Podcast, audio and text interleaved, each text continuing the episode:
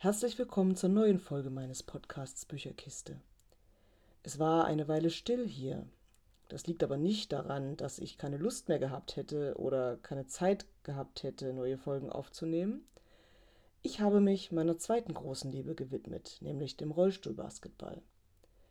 Ich war vom 16. bis zum 26. August als Kampfrichterin bei der Weltmeisterschaft im Rollstuhlbasketball in Hamburg. Nun bin ich wieder zurück und der Alltag hat mich wieder in seine Fänge bekommen. Und genau das ist eigentlich auch der Aufhänger für das Buch, das ich heute besprechen möchte. Die Zeitfresser, die Zeit, die uns durch die Finger zu rinnen scheint, wenn so viele Dinge so wichtig zu sein scheinen und man das eigentliche Leben darüber ein bisschen vernachlässigt oder auch vergisst. Das Buch, das ich heute vorstellen möchte, ist Momo von Michael Ende. Viele von euch werden es vielleicht als äh, Kinder gelesen haben oder vorgelesen bekommen haben, was noch schöner wäre.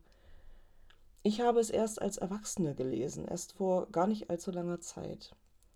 Und ich fühlte mich ertappt, als ich es gelesen habe. Ich habe so oft gedacht, ja, genau so ist das, so erlebe ich das heute in meinem Arbeitsalltag, in meinem Lebensalltag. Was mich an diesem Buch fasziniert hat, war die Hoffnung, die die kleine Momo verbreitet und die kostbare Gabe, die sie ihren Freunden schenkt, nämlich die Gabe, ihnen zuzuhören.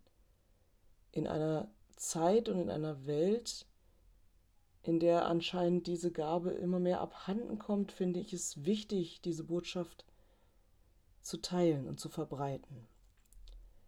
Wer von euch das Buch kennt, dem äh, lege ich ans Herz, es einfach nochmal zu lesen, mit den Augen eines Erwachsenen, jetzt mit anderen Erkenntnissen.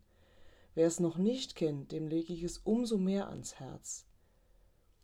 Ich hoffe, es gefällt euch so, wie es mir gefallen hat. Bis zum nächsten Mal.